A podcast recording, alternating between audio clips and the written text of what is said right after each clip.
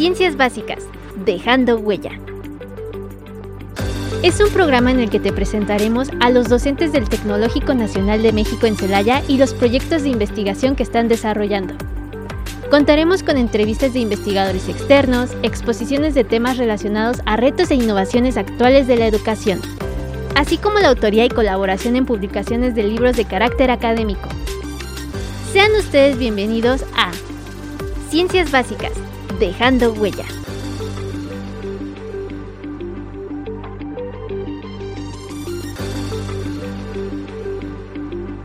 Muy buenas tardes, tengan todos ustedes, queridos radioescuchas. Mi nombre es Magdalena Rivera y esta vez tengo el placer de estar con ustedes acompañándonos en la tercera temporada de Ciencias Básicas Dejando Huella.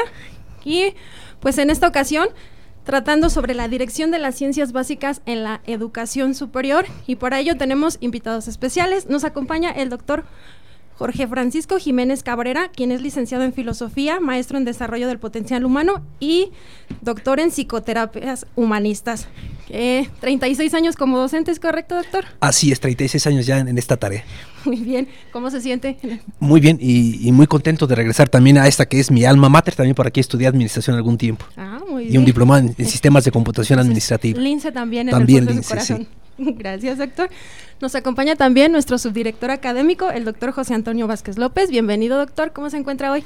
Hola, ¿qué tal? Un gusto saludarte, un gusto saludarlos y compartir esta mesa para la entrevista en el programa de hoy con dos grandes invitados y todo. Estoy muy bien, muy contento a, una, a unos días de haber comenzado con las clases. Con este ajetreo del regreso a clases. Correcto, sí. Muy bien, pues gracias por acompañarnos, doctor. Y está con nosotros también eh, el maestro en gestión administrativa, Sergio Briseño Canchola, jefe de nuestro departamento de ciencias básicas, ¿verdad? ¿Quién más para hablarnos de las ciencias básicas? ¿Qué tal, maestro? Gracias, Magda. Buenas tardes a todos quienes nos escuchan, desde donde nos escuchan, porque ya no nada más es desde casa, a través del radio. También aquí, este, pues estamos empezando una tercera temporada de lo que es Ciencias Básicas Dejando Huella. Estamos para entrar a nuestro primer año de transmisiones y realmente pues muy contento, muy feliz porque el día de hoy tenemos dos grandes personas que nos van a acompañar y vamos a estar hablando de un tema importante como son las ciencias básicas en el, en el nivel superior, pero también tenemos al licenciado este Francisco alias Guerín, que mejor lo conocen como Guerín ahí en el Rosenblut, este que nos den su perspectiva de esta parte de la enseñanza de las ciencias básicas desde el nivel medio superior y con la experiencia que tiene. Y también pues un gran amigo mío, este que lo conozco desde hace mucho, trabajamos mucho, yo me acuerdo cuando yo estaba en calidad, este yo lo fui a buscar y le dije, "Oye, ¿quieres ser mi auditor interno, líder?" este en aquel entonces. Y pues el doctor José Antonio López que hoy en día este Vázquez López, que hoy en día es nuestro subdirector académico, y quién mejor de, darnos la directriva, ¿no? La directriz hacia dónde nos dirigimos como institución aquí en el Tecnológico de Celaya.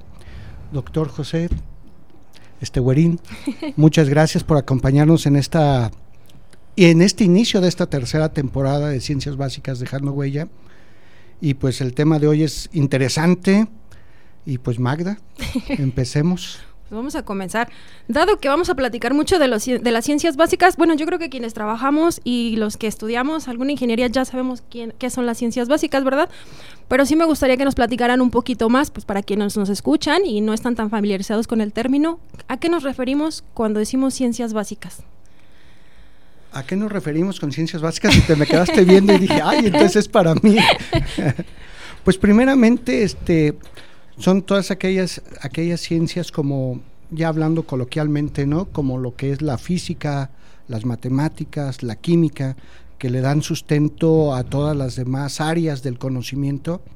Son los pilares donde surgen aquellas, los axiomas, donde se dan las reglas, donde se dan el, el qué hacer para ya después poder estudiar lo que es el fenómeno físico químico con otras áreas en sí, ¿no?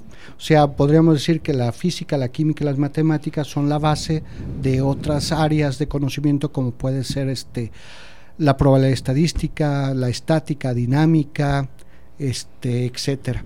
pues eso vendrían siendo las ciencias básicas.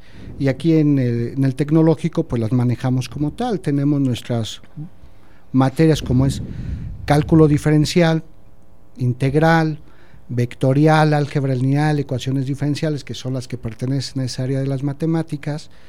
Tenemos lo que es química, física, estática, dinámica, pero también tenemos las áreas de donde se desprenden estas, como es probabilidad estadística, dibujo, este matemáticas para la administración, matemáticas discretas, etcétera, ¿no?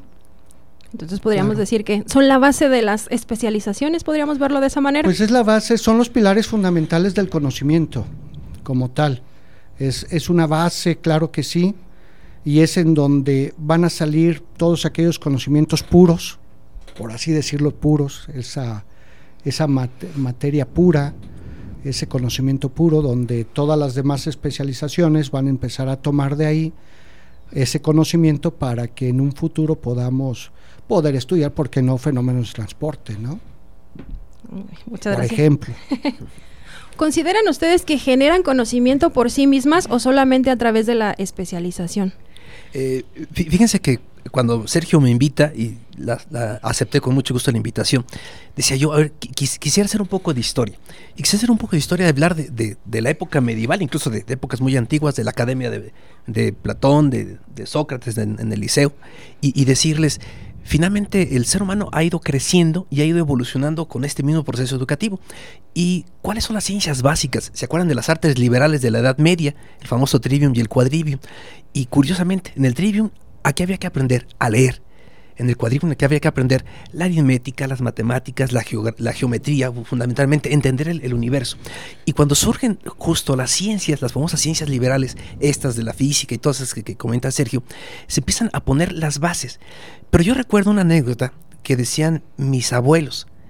Mira, si tú sabes leer, escribir y hacer cuentas, ya la hiciste pero después me di cuenta que tenía que ir a la secundaria, después me di cuenta que tenía que ir a la prepa, y entonces me, iban cambiando la historia, me decían, si no acabas la primaria, no vas a poder conseguir un trabajo. Cuando terminé la primaria me dijeron, si no acabas la secundaria, no vas a conseguir un buen trabajo. Cuando terminé la secundaria me dicen, si no haces la prepa, no lo vas a conseguir. Y el doctor Artemio, el rector del SEC de Cortázar, en una conferencia que nos dio en el año 2000, les decía a los muchachos, si ustedes no tienen un doctorado, ¿qué creen? No van a entrar a un mundo competitivo. Y yo le decía, oye, oye doctor, ¿sí será? Dice así, el mundo va a evolucionar. Y entonces, sí, las ciencias se han ido descubriendo. El, el, ser humano, el hombre las ha ido descubriendo. Y entonces ha cambiado la especulación, soy filósofo finalmente, entonces pues para especular me pinto solo. Y bueno, y los ingenieros pues han hecho este giro en el mundo que, que le va dando esta otra parte. Y el transformar el mundo creo que ha sido la parte más importante de las ciencias. Cómo optimizar los recursos. Yo le preguntaba a mi hijo que recién se graduó hace cosa de un año de aquí de ingeniería química, le digo, a ver, quiero, eh, la pregunta que te voy a hacer de tu examen de titulación, ¿qué es la ingeniería? Y me dio una respuesta que dije yo, ok, sí, sí es orgullosamente el y sí entendió de qué se trataba esto. Decía él, es observar el mundo para ayudarlo a transformarse. Dije, ok, entonces creo que por ahí va, va esa parte, el ser humano descubriéndose como un ser en proceso, pero aprovechando todo lo que está a su alrededor. Gracias, doctor. Lo que comenta también me recuerda una anécdota. Yo tenía un maestro que, que, nos dijo en alguna ocasión, y creo que también me marcó, me dijo, los ingenieros estamos para solucionar problemas, no para crear más. Y entonces cada vez que se presenta una situación es, tienes que encontrar la solución. No estás para generar más o quejas o este, vivirte la preocupándote, estás para buscar una solución. Y creo que también esa es una parte fundamental de lo, de lo que hacemos. ¿Usted, doctor, qué opina acerca de esto? No, pues este, estoy totalmente de acuerdo con lo que han dicho mis compañeros y las ciencias básicas tienen que ver con el conocimiento del entorno. Hoy en día hablar de matemáticas pues es relativamente sencillo comparado a 100, 200, 300 años atrás, 500 años atrás. Imaginemos en aquellos tiempos el entendimiento de la naturaleza, pues se hacía con lo que después se llamó ciencias básicas. La, cómo la química entendió eh, su área de conocimiento, cómo la física estudió la materia, la energía y después las matemáticas, cómo se constituyeron en el lenguaje común de lo que ahora son las ingenierías y muchas licenciaturas. Así es de que, sin lugar a duda, las ciencias básicas generaron desde los conocimientos primarios del entendimiento del entorno y ahora constituyen eso la base de todo lo que venga después. Gracias, doctor. Como lo que comentan, como dice usted, el conocimiento no se acaba, ¿verdad? Llegas a un nivel y te das cuenta, yo creo que entre más vas aprendiendo te das cuenta que menos sabes y que hay mucho más por descubrir. Pero de, de, todas formas creo que siempre hay generación de conocimiento, desde etapas muy tempranas hasta muy avanzadas, pero siempre hay generación de conocimiento. ¿Cómo contribuyen ustedes a nivel medio superior a la generación de este conocimiento? ¿O cómo eh, imparten las ciencias básicas, por ejemplo, en el ROSEN? Sí, curiosamente, ¿qué, es la educación media superior? Eh, si, revisamos el, esquema del, sistema educativo nacional, está la educación básica, la media superior y la superior. Nosotros somos el puente, nosotros somos esa cajita negra en, en el que tenemos que preparar al muchacho para que de verdad ingrese cuando eh, en la ley dijeron que la educación media superior ahora era obligatoria, algunos lo tradujeron mal y dijeron se vuelve básica. No, lo básico no, no lo hace obligatorio. Lo básico es preescolar, primaria, secundaria. Y entonces llegar al nivel medio superior, sobre todo en el modelo propedéutico, es enfocar todas las baterías, enfocar todos los esfuerzos para que el muchacho tenga éxito en la universidad. Y entonces nosotros tenemos dos tareas fundamentales en, educación eh, media superior. El primero, desarrollar dos habilidades. La habilidad de lectura, de comprensión lectora, indudablemente, y la habilidad de las matemáticas o, la habilidad de, aprender a traducir el mundo y aprender a traducir el mundo en lenguajes distintos, en el lenguaje matemático, en el lenguaje de, la física, de la química. Entonces es algo muy, muy padre porque venimos retomando la historia que se vio en, educación básica, en secundaria, pero ahora le empezamos a dar una utilidad que al final cuando estamos en la prepa no se le encontramos y que seguramente cuando llegan ya a la ingeniería o cuando llegan ya a, un nivel superior dicen, ah, para eso era. De repente ese ímpetu de los muchachos de, ya quiero manejar la computadora, ya quiero manejar la AutoCAD, ya quiero, a ver, espérame, en preparatoria nos toca otra parte, nos toca irte preparando e irte dando las bases. Y bueno, pues qué decir, álgebra, y hay que estar duro y darle con el álgebra, porque qué dice mi maestro Alfredo? Mi, problema no es el cálculo, mi problema es que si no traen bien el álgebra, no puedo yo, yo avanzar. Y entonces, la preparatoria en el modelo propedéutico eh, se trata de, justo de poner todas las bases metodológicas y disciplinarias para que el muchacho vea cómo abordar todas las situaciones académicas que va a enfrentar. Entonces, básicamente, la comprensión lectora y la traducción a otros lenguajes de lo que es el mundo. Entonces, creo que eso nos toca a las preparatorias. Y de eso se trata. Yo siempre les digo, de aquí no sales ni ingeniero, ni abogado, ni doctor, ni arquitecto, ni, ni nada. Pero aquí tienes que tomar todas las herramientas para que cuando vayas al siguiente nivel sepas cómo ir avanzando en los conocimientos especializados y específicos. Eh, me, genera una inquietud ahorita que platicaba maestro, porque creo yo que cuando llegan aquí ya más o menos tienen una idea de qué van a hacer. Creo que llegan un poquito más maduros a esta etapa, pero a ustedes les toca la transición de lograr que aprendan y además lograr una madurez mental y emocional, porque creo que en esa etapa es una tormenta de emociones y hormonas. a cualquier etapa. bueno, creo que ahora sí, ¿verdad? Pero siento, no sé, me parece que es mucho mayor en esa etapa. ¿Cómo logran lidiar con eso? ¿O se da de manera natural? ¿Trabajan esa parte? 36 años y aplicando la regla del poco caso. Finalmente, el, poco, caso, así decía mi mamá.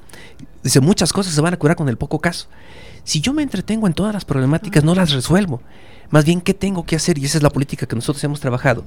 Es, hagamos. Y entonces, eh, la memoria del, del ingeniero Pfeiffer, que fue mi maestro aquí, es a practicarle. Ande, póngase a hacer 300 ejercicios porque no ande pensando en otras cosas, póngase a hacerlo. Entonces, mantenernos ocupados. Y yo creo que lo más importante en la preparatoria es no darles espacio al muchacho para que empiece a divagar, sino que vaya haciendo, que vaya haciendo. Entonces, yo, insisto mucho con, mis maestros. Si yo planeo una buena clase con buenas actividades, el muchacho va a estar ocupado, ocupado, y va a estar desarrollando cosas y va a estar aprendiendo. Y si se maravilla de lo que aprende, ya la hicimos porque entonces va a querer ser ingeniero, va a querer ser médico, va a querer ser abogado. Este, tengo por ahí una alumna que sale de las clases de derecho fascinada y entonces pues, e-, ella quiere que le demos puro derecho. No se puede, tengo que darte toda una gama, porque es importante que tengas un, panorama. Entonces yo creo que, esa parte es, importante. Con el adolescente, de, repente nos compramos e-, este principio del adolescente es porque carece. No, es un ser total. Y así, y así como está, así trabajo. Entonces yo creo que la propuesta de educación media superior tendría que ser, sale, vamos con las matemáticas, y ahora toca química, ahora toca física, ahora toca deporte, ahora toca el baile, ahora toca lo que toca, y es aprovechémoslo. Y, yo creo que si, si tenemos maestros que nos motiven, que nos convenzan, eh, el ingeniero Rubén, que estuvo aquí de, subdirector, hace muchos años teníamos el, como el esquema en el colegio de decir, mi objetivo es que sean eh, buenos en matemáticas, tu objetivo es que sean buenos en español, sale entonces, a desarrollar eso para que finalmente puedan tener muchos más recursos. Cada quien con su parte, cada, quien, contribuyendo con su parte y mantenerlos con una mente ocupada en algo positivo. Sí. Muy bien, gracias, doctor. Doctor, ¿usted cómo considera o qué, qué, es lo que considera que estamos haciendo en el tecnológico para aportar al pensamiento o al desarrollo de las ciencias básicas en nuestros estudiantes de licenciatura? Bueno, ingenierías. nosotros somos una escuela y no me refiero como escuela al edificio, no, no, no, me refiero al concepto. El concepto de escuela, si lo examinamos desde lo que significa, pues lo podemos simplificar explicando qué es lo que se enseña, cómo se enseña, la forma, el modelo educativo, todo ello, porque una escuela se puede tener incluso abajo de un árbol. No es la infraestructura solamente, es el concepto que se enseña, cómo se enseña y cómo todo. Obvio, al tener una infraestructura como la que tiene el tecnológico de Celaya, pues todo se potencia, todo se hace más grande, todo se hace mejor, más profundo y de mejor calidad. Pero en este contexto las ciencias básicas forman un departamento, el Departamento de Ciencias Básicas, donde mi estimadísimo amigo Sergio es el jefe de departamento, y él con toda su academia, con todo el cuerpo docente y los administrativos justamente ordenan la, la, pregunta que me has hecho. Ellos tienen vocalías, ellos tienen trabajo de academia en donde están viendo cómo organizar eh, los contenidos de las materias, qué decirles a los estudiantes, cómo hacer para que los estudiantes aprendan todo esto que estamos diciendo. Y que durante el primer tercio de su carrera que llevan una formación que llamamos básica, pero aquí hago un paréntesis, no quiero que se malentienda que por básico se diga, ay, eso es muy básico, no, no, no, no, no, no, al contrario, o sea, no es el muy básico, eso es la base nada puede construir. Es un edificio, por muy grande que esté, si no tiene buenas bases, se va a caer.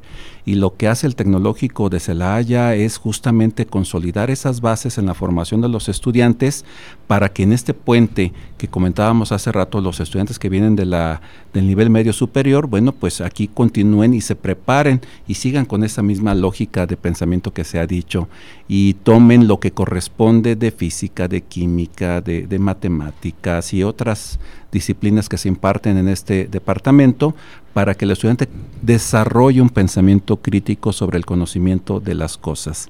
Aquí ya comienzan a comprender para qué sirven las cosas, para qué sirve la derivada, para qué sirve la ley de Ohm, para qué sirve esta ley, para qué sirve descomponer a una sustancia en elementos, que es lo que hace química. Aquí comienzan a darle ese sentido que más antes a lo mejor lo aprendían, pero si no lo aprenden, es imposible que llegue a esa siguiente etapa de comprender el porqué y el para qué de las cosas. Entonces, la, importancia para el tecnológico de Celaya de las ciencias básicas es tal que es un departamento hoy en día muy sólido, muy consolidado, creciendo, bien dirigido, y las demás, y las carreras, perdón, las carreras, las 10 carreras que tenemos, lo saben y entendemos perfectamente que todos los estudiantes deben pasar en un primer tercio de su formación a través del aprendizaje de estas, de estas áreas básicas, que no solamente es el conocimiento, sino ya comienzan a ver cómo aplicarlo.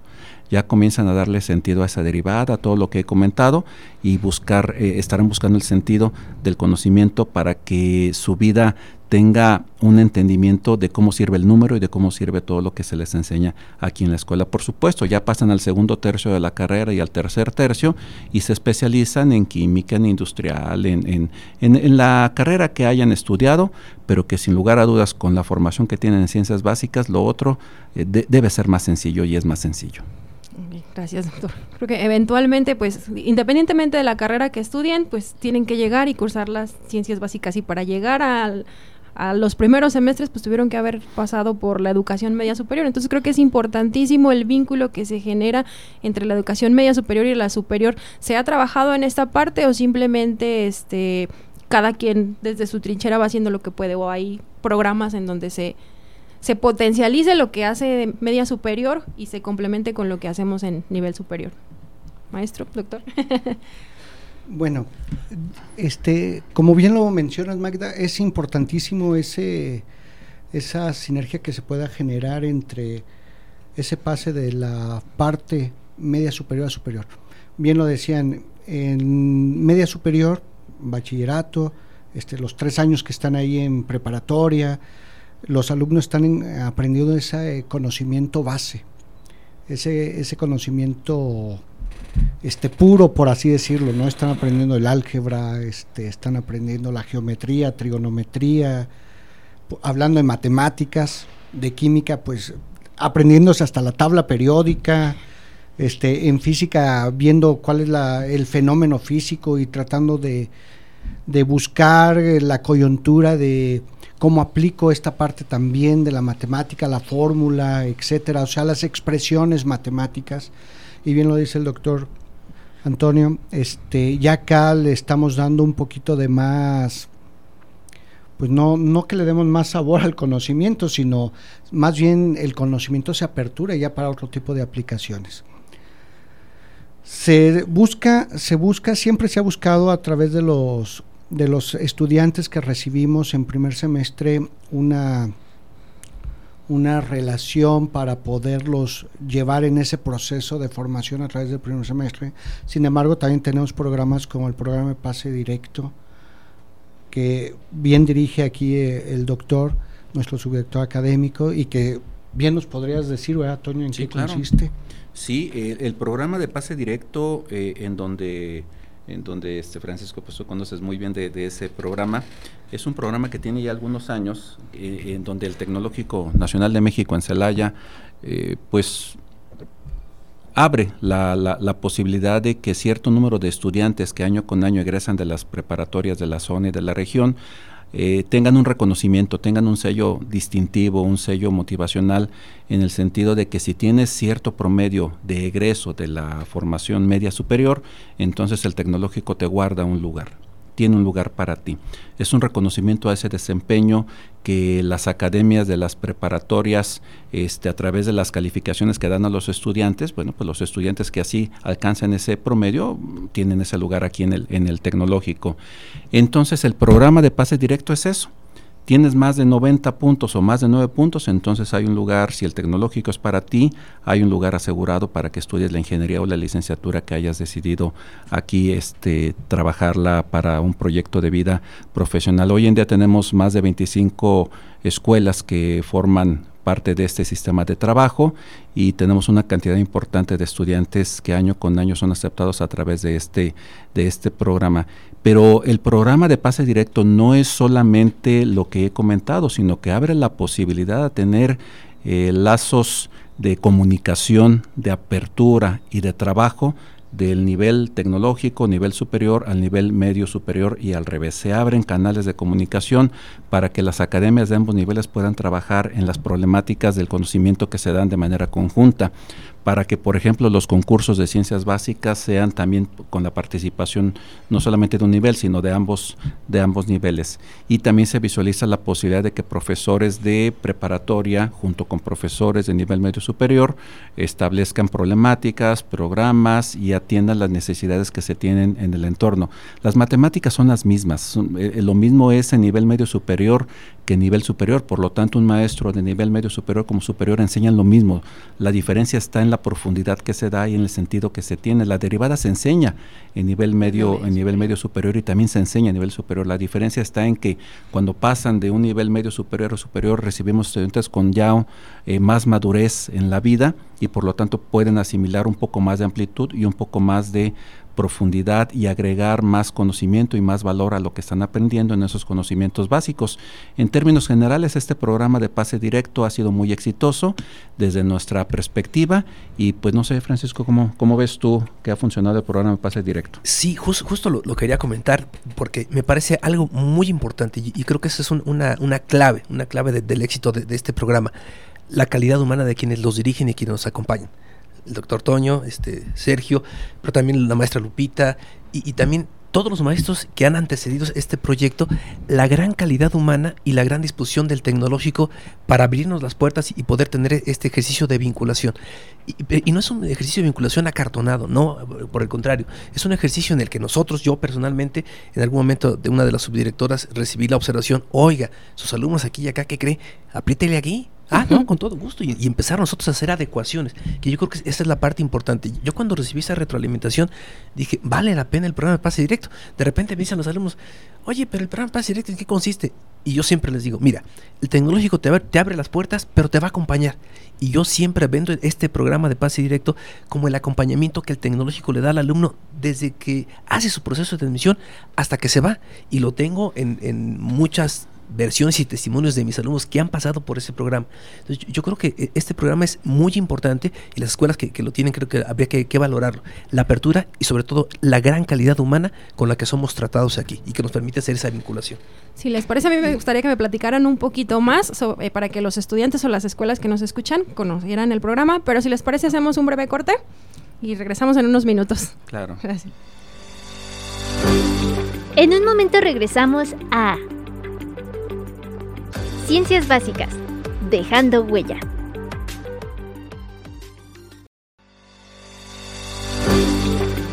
Ya estamos de regreso en Ciencias Básicas, dejando huella.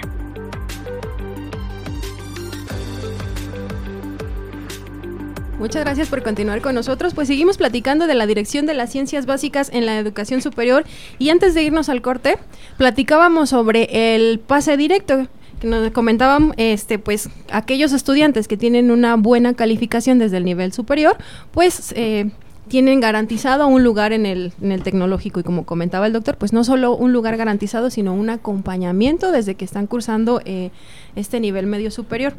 Eh, doctor Antonio, en, comentaba usted, hay 30 instituciones con las cuales ya se tiene un convenio de pase directo. ¿Y qué pasa con aquellas que no lo tienen? ¿Pueden acceder a él? ¿Qué requisitos hay? ¿O cuál es el procedimiento para que pues, aquellas eh, preparatorias que quieran participar también lo hagan? Correcto. Este concepto está ligado al esfuerzo que hacen las preparatorias para pertenecer a este programa. Si una escuela de nivel eh, medio superior llega y dice, oigan, quiero participar, está muy bien, vamos a, a ver qué preparatoria eres, qué escuela eres, dónde estás ubicada, porque es en toda la región. Y lo que sigue, eh, pues hay dos coordinadoras que están trabajando este programa, que son la maestra Lupita y la doctora Villalona, a quienes les mando un gran saludo porque han hecho un trabajo fenomenal con este programa desde que comenzó.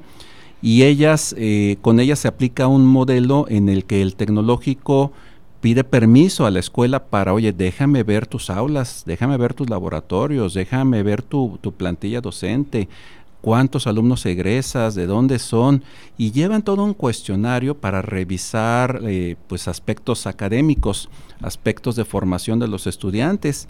Y si las escuelas cumplen con el nivel que nosotros estamos pidiendo, entonces podemos firmar ese convenio que tiene una vigencia de tres años.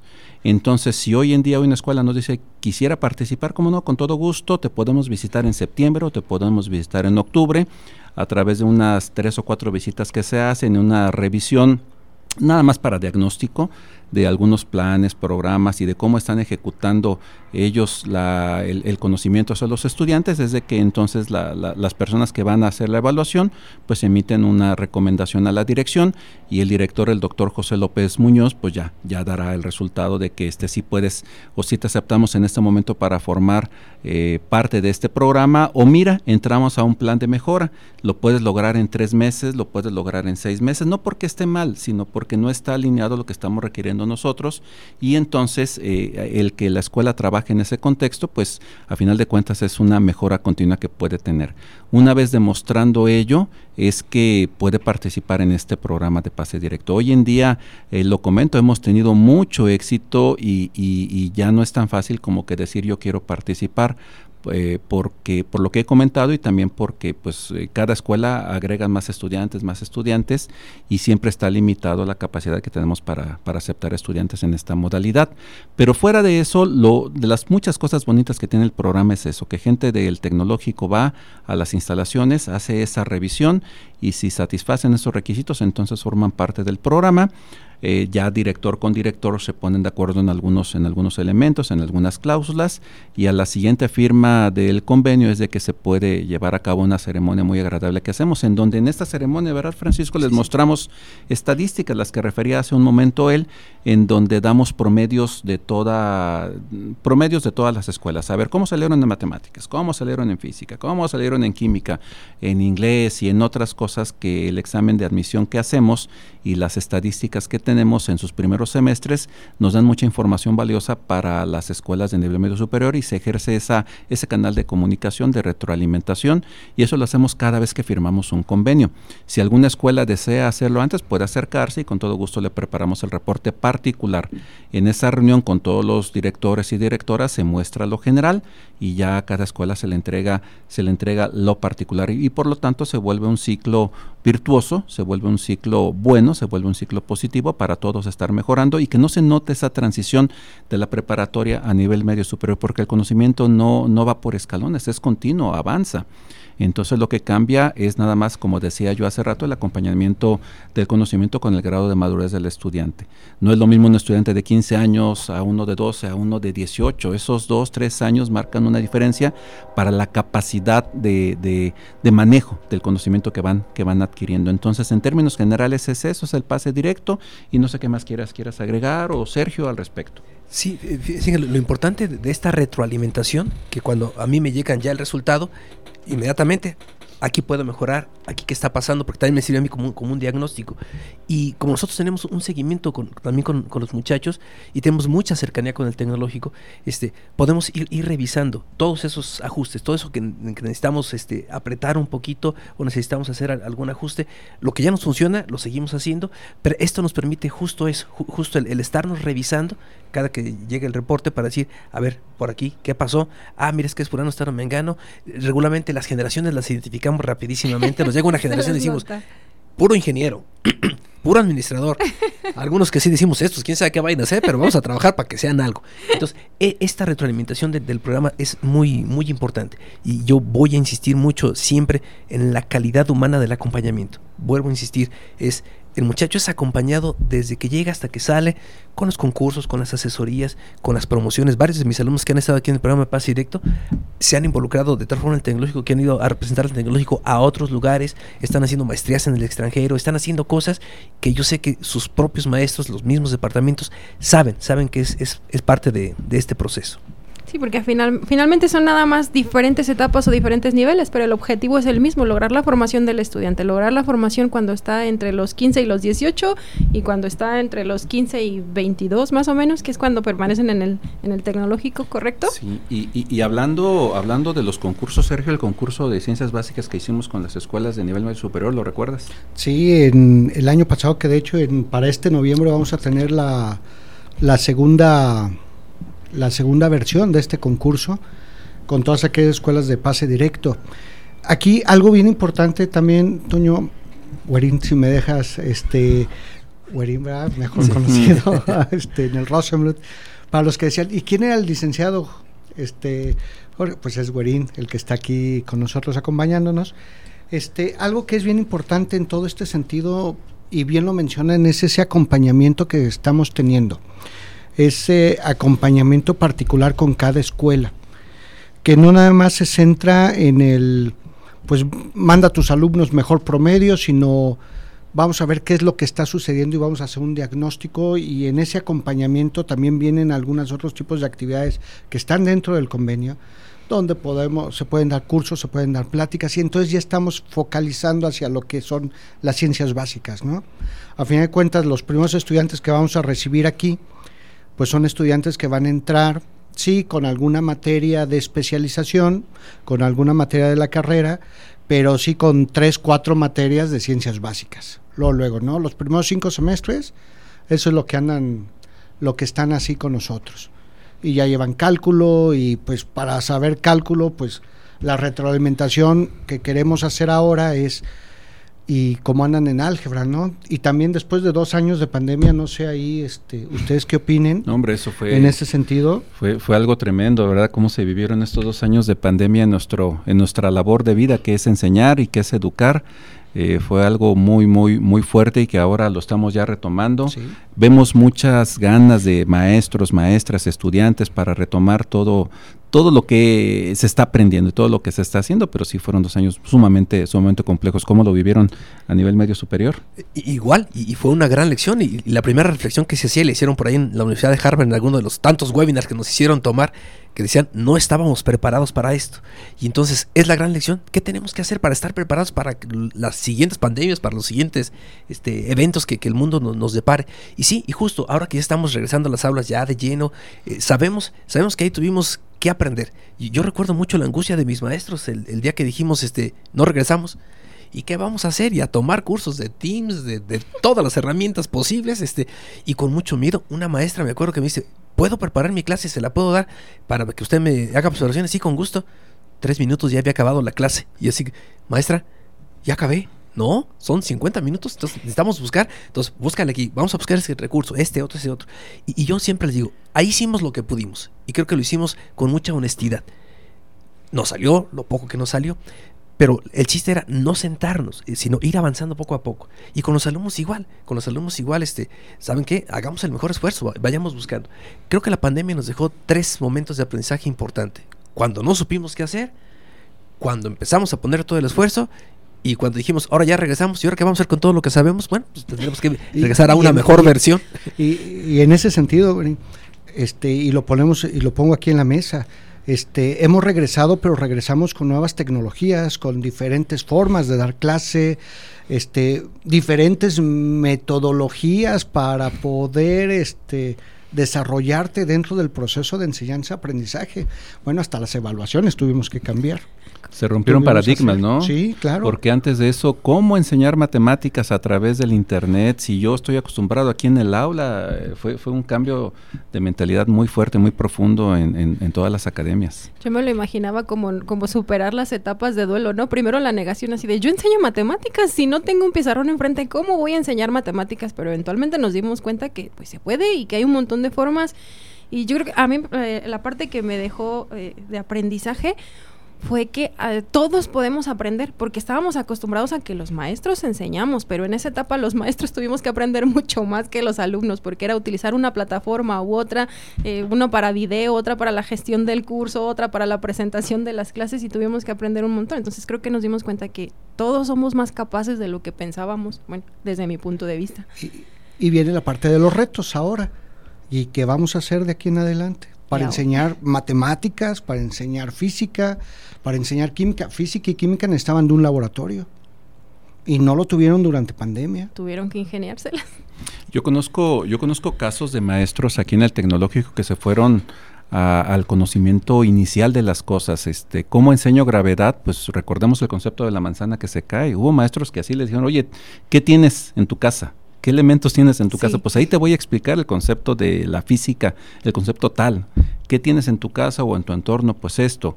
Si enseñamos biología, bueno, te explico y, con los elementos que había al alcance de, los estudiantes, eh, dentro de lo bueno fue eso, que aprendieron también a ver a las ciencias básicas que están en el entorno que tenemos, ¿no? No solamente en el aula, sino en todo lo que nos rodea. Y de ahí la increíble capacidad del ser humano de asimilar, entender, comprender el conocimiento que nos rodea y utilizarlo en el beneficio y desarrollo humano. Por eso hoy, eh, a través de entender el concepto de sustentabilidad es que podemos trasladarnos de un lugar a otro en los aviones, por ejemplo, pero ah, qué trabajo costó entender ese concepto, por ejemplo, y eso se hizo a partir de un conocimiento de ciencias básicas. Y, por lo que platicábamos ahorita, este, ¿cuándo surge este programa, Sergio? ¿Cuándo surge este programa, este proyecto de la radio de ciencias básicas? Pues surge a partir de, que salimos de pandemia. Bueno, no hemos terminado la pandemia como tal. Regresamos a las aulas. Regresamos a las aulas. Y entonces regresamos a las aulas, pero ¿qué tal? Ya tenemos voces de locutores, ya nos manejamos perfectamente, que también nos enseñó la pandemia y, yo los felicito por, por, este proyecto porque finalmente eso, eso también aprendimos a desarrollar aquello que yo les aseguro que antes de la pandemia, decir, vamos a Radio Tecnológica, una entrevista, ahí que voy a decir y me van a ver, y hoy no, hoy podemos tener toda esta fluidez y esta soltura que nos, también nos, nos permitió ese aprendizaje. Que, que, regresando, regresando a las aulas también podemos regresar y es muy fácil regresar a los hábitos anteriores. ¿Y qué hacemos entonces para no regresar a esos hábitos? ¿Alguna idea? pues eh, nosotros, por ejemplo, en el colegio, ¿qué fue lo que hicimos? La pandemia nos obligó a tener computadoras, pantallas y todo preparado para que las clases se pudieran transmitir desde ahí. En algún momento el maestro transmitía desde casa, pero en otro momento dijimos, no, necesitamos mover esto y regresamos a, las aulas y entonces estaba el maestro, él solo, ahí en el salón, este, con su cámara y empezar a usar los recursos, hacer sus presentaciones y tengo maestros que a partir de la pandemia empezaron a trabajar mucho el, sentido multimedia de las clases porque la clase lo permite, entonces les he pedido la computadora no desaparece de los salones, la conexión a internet no desaparece, este, utilicemos los recursos que ya ahora tenemos y vamos tratando de desarrollar. Y, estamos mucho en, en, este, en regresar a retomar lo nuevo que aprendimos, porque hubo muchos, muchos cursos interesantes. Entonces, regresamos a las aulas, sí, pero regresamos con nuevas herramientas. Entonces, vamos a, usarlas, a seguirlas usando. Yo creo que eso es, eso es importante. Regresamos, yo creo que en una mejor condición, porque ahora tomamos todo lo bueno que nos ofrecía la clase exclusiva en salón de clases con todo lo bueno que nos ofrecen las herramientas tecnológicas y pues creo que se, se potencializan los cursos. ¿Y qué sigue, maestro? ¿Y ahora cuál es el futuro de las ciencias básicas? Ay, me, este, cuando me dijiste, ¿y ahora que sí? Ay, ya se acabó el programa. Ay, perdón. No, no, no, digo, ¿y ahora? No, pues el futuro de las ciencias básicas en el modelo educativo que tenemos hoy en día tiene que ver con la aplicación del, conocimiento. Hemos, hemos pasado por etapas. En una etapa previa se premiaba el conocimiento por el conocimiento y estaba bien. Hoy en día sigue estando vigente eso, o sea, el conocimiento por conocer es bueno, porque si no generas conocimiento no se sigue avanzando. Pero ha surgido la necesidad de aplicar ese conocimiento. Así es de que nuestras academias en el tecnológico se están orientando nuevamente a hacer cómo ese conocimiento sirve para algo sin dejar de lado el conocimiento que he dicho, el conocer por conocer, ¿no? Eso sigue estando y siempre estará vigente y es lo que se conoce como este conocimiento elemental o, o teórico y donde se formulan leyes, teorías, principios y esa parte sigue y seguirá estando pero está la tecnología. Entonces lo que sigue para las ciencias básicas es enfocarse en el concepto tecnológico y que a través, repito, del concepto de la derivada podamos hacer desarrollos eh, ya con conocimientos interdisciplinarios y que permitan tener algún satisfactor de alguna necesidad que esté presente en la sociedad, en el sector público, en el sector, en el sector privado. Ese es, ese es el gran reto que tenemos hoy en día, hacer que, que la ciencia básica tenga un fin de utilidad en el entorno. Bueno, imagino como darle la modernidad que necesitan las ciencias, pero conservando pues el conocimiento base, porque no podemos construir, no podemos construir este simplemente conocimiento de la nada, ¿verdad? Tenemos que conservar las bases, eh, fomentar la lectura, como decía usted, es muy importante fomentar la lectura en los estudiantes para que sigan formando conocimiento básico pero pues... No, pues de hecho hoy en día en los doctorados que tenemos, tenemos ya doctorados que no solamente son en ciencias, sino que son doctorados aplicados. El estudiante de doctorado, fíjense qué interesante, no hemos hablado de educación eh, básica, de nivel medio superior, superior, y pensar también en que muchos de estos estudiantes llegan hasta doctorado. Y explico esta parte, eh, la primera mitad de su doctorado es justamente desarrollar conocimiento por conocer y la segunda parte del doctorado es aplicarlo. Entonces, bueno, y pues, ¿para qué te sirvió saber que 2 por 2 es 4 y que también 2 más 2 es 4? Ok, ya lo demostraste, ya hay una ley, ya hay un principio, ya hay una teoría, pero ¿en dónde lo vas a utilizar? Sí. Ese es el gran reto que tenemos hoy en día eh, en todo México y a nivel mundial también se está dando esta, esta tendencia considera que, que tiene eh, influencia las ciencias básicas en la generación de conocimiento, doctorado, postdoctorado? Ah, no, total. En un doctorado, o sea, las primeras materias tienen que ver con eso. O sea, si, si no traes buen conocimiento básico, no puedes ser doctor. Es imposible. Para empezar. Es imposible, no, no, no puedes. No te enseñan materias que llamamos avanzadas, pero no es que sean avanzadas, sino que están más, más adelante en la retícula o especializadas. Si no, no, no puedes aprender algo así si no sabes bien física, si no sabes bien química, si no sabes bien matemáticas o biología, eso es imposible. Fíjense que cuando yo estudié filosofía, tuve una materia que se llamaba cosmología, que es la filosofía de la naturaleza. Y el maestro que me dio la clase, el primer día dijo, saquen una hoja, vamos a hacer un examen de diagnóstico. No se me olvida la primera pregunta. Escriba la ley de los gases de Gay-Lussac. Y todos así de, o ¿qué no estamos estudiando filosofía? Y él decía, sí, pero tienen que entender a la naturaleza y vamos a hablar de cosmología. Entonces yo recuerdo que esa clase para mí fue fabulosa porque fue retomar los conceptos de la química, de la física, pero cómo habían surgido en el proceso de pensamiento del hombre. De repente nos perdíamos con que filosofía era andar este, divagando y diciendo cosas al, aire. No, también era importante eso. Y, este maestro insistía mucho, insistía mucho, es, es la naturaleza y es tu, hogar, es el lugar en donde estás. Y tienes que entenderlo, porque si no lo entiendes, este, pues no lo puedes transformar. Entonces, e, e, esa parte tan importante de las ciencias básicas, yo creo que siempre hay que hacer conciencia de ahí están y son importantes, porque finalmente las usamos. A veces no sabemos de dónde. Yo creo que el chiste de nosotros en, la parte educativa es ayudarle al alumno a que descubra, ah, aquí estoy aplicando esto, ah, aquí está esto. El famoso eureka, el poder maravillarnos y descubrir que eso que ocurre, pues finalmente es solamente un proceso de pensamiento. O sea que hasta en las cosas más simples, la aplicación, decía, decía Toño ahorita, el 2 más 2, 2 por 2, este, pues tan solo el tan solo hecho de ir a la tienda, ¿no? Y vamos a echarle cuentas y deja ver si me alcanza o no me alcanza para comprar lo que necesito. Ya están haciendo ahí este cálculos aritméticos como tal o el deja ver traigo tanto dinero y cuesta tanto y empiezo a hacer mi ecuación, ¿no? Este, pues es la ciencia básica. Y sí, yendo a cualquier maestría, doctorado, y si el alumno dice, no, me meto a esta carrera porque no voy a ver matemáticas, híjole, pues es que... Estadística. Estadística, empezando, ¿no? Me, recuerda un meme donde, bueno, presentan dos imágenes y en una pues es nada más un paisaje y dicen persona normal y se ve el paisaje. Y dice persona que estudia y entonces el paisaje es la evaporación del agua, la presión del aire en las nubes y la fotosíntesis en las hojas entonces el conocimiento siempre te da una manera diferente de verla. Sigue siendo la misma naturaleza, pero es una manera diferente de entenderla. Estamos a, punto de concluir este programa. A mí me gustaría preguntarles si tienen algo más que agregar, si les gustaría dejarle algo a, nuestro público sobre nuestra charla. Pues yo nada más agradecer la invitación, agradecer este, la, la, presencia y este espacio, este espacio que finalmente la naturaleza, los edificios, la gente cuando voy entrando veo, veo a todos los muchachos, recuerdo mi época aquí, mis diferentes épocas, ahorita que platicábamos del color de aquí del barandal y dije, pues, yo también lo vi y, y, descubrir que en este momento de mi vida me toca regresar y decir, ok, tengo que seguir trascendiendo en mis alumnos y tengo que hacerlo bien para que cuando ellos estén aquí sigan poniendo en alto el, nombre del lugar en, donde yo trabajo, pero no solo por el lugar, sino porque el ser humano creo que debe de trascenderse a sí mismo. Hoy nos toca ocupar cargos administrativos y tal vez en 10, 15, 20 años pues ya estén otros, pero que ojalá que esos otros que estén puedan decir, tenemos que seguir, pero las bases quedaron bien puestas. Gracias. Gracias, doctor. Gracias. Pues la, la, sociedad trasciende en función de la cultura que tenemos, de la ciencia, de la tecnología y de cómo utilizamos las cosas que aprendemos. Entonces las escuelas forman civilizaciones virtuosas, las escuelas forman, las escuelas transforman, las escuelas desarrollan. Así es de que yo creo que al estar aquí educadores en esta mesa platicando, eh, todos entendemos muy bien ese concepto y sabemos el papel que tenemos en la sociedad tan importante como es el de tener en nuestras manos la voluntad y la capacidad, la posibilidad de inferir y de, y de transferir conocimiento y de crear ese desarrollo en seres humanos para que cuando egresen, ya sea del nivel medio superior, superior, maestría, doctorado, tengan la capacidad de transformar su entorno.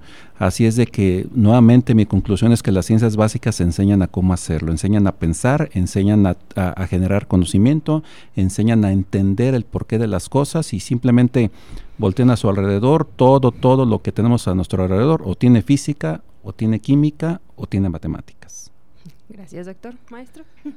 y algo bien importante, también así como lo acaban de mencionar, todo está alrededor. Todos los fenómenos físicos químicos se deben de llegar a explicar a través de lo que son las matemáticas. Yo en algún momento siempre les decía a mis alumnos, pues si eres buen matemático vas a ser buen físico, vas a ser buen químico, porque a final de cuentas el fenómeno ahí está. Ah, se mueve un vehículo. Ahí está el fenómeno, pero ahora quieres estudiar velocidad, quieres estudiar las posiciones, quieres ver, pues ya son los conceptos del fenómeno. Situaciones tan simples, ¿no? De que, y decían hace rato, pues es que sí, cuando se ven a través de otros ojos, que es el aprendizaje de esas ciencias, el entendimiento de los fenómenos, pues entiendes que ahorita está haciendo mucho calor, ayer llovió, y entonces el agua empieza a evaporar, ¿no? Y lo más seguro es que al rato haya nubes y las condiciones climatológicas, si así lo permiten, va a volver a llover. Entonces empiezas a entender esos fenómenos físicos, químicos que suceden a tu alrededor, pero sobre todo empiezas a ver la vida diferente. Le empiezas a encontrar el, ese contexto del entendimiento del por qué está pasando algo, del por qué sucede y empiezas a, a predecir en base a eso qué puede llegar a pasar. Sí, la modelación y... Empiezas a modelar. Y ahí es donde empiezas la aplicación ya real de lo que son las ciencias básicas. Y pues agradecerles mucho estar en este inicio de la tercera temporada. Toño, Huerín, este, los conozco desde hace mucho tiempo, los considero muy mis amigos. Gracias. Este y pues muchas gracias por acompañarnos, en verdad. Este, Magda, gracias a quien nos, nos está escuchando desde su casa o desde el medio de comunicación adecuado, hasta el celular, dice, El ¿verdad? celular, la computadora, desde... Nos está escuchando y pues Magda, muchas gracias por invitarnos. el No, día pues de hoy. gracias a, a ustedes por acompañarnos y pues a usted, querido público, creo que todos tenemos conocimiento de ciencias básica ah, en mayor o menor grado, dependiendo de cómo nos hayamos desempeñado en la vida, pero creo que todos tenemos conocimiento de ciencia básica, así que pues yo les, como consejo les dejo es, si es padre, es docente, es directivo, quien quiera que sea, pues no deje de transmitirles el amor por el conocimiento a los niños, que son los que van a modelar nuestro futuro y pues mejorar nuestro entorno. A nombre del doctor Jorge Francisco, el doctor José Antonio y el maestro Sergio, les agradezco que nos hayan acompañado y los espero en la siguiente emoción, en la siguiente emisión de Ciencias Básicas, Dejando Huella. Ciencias Básicas, dejando huella. Escúchanos el próximo episodio a través de Radio Tecnológico de Celaya. El sonido educativo y cultural de la radio.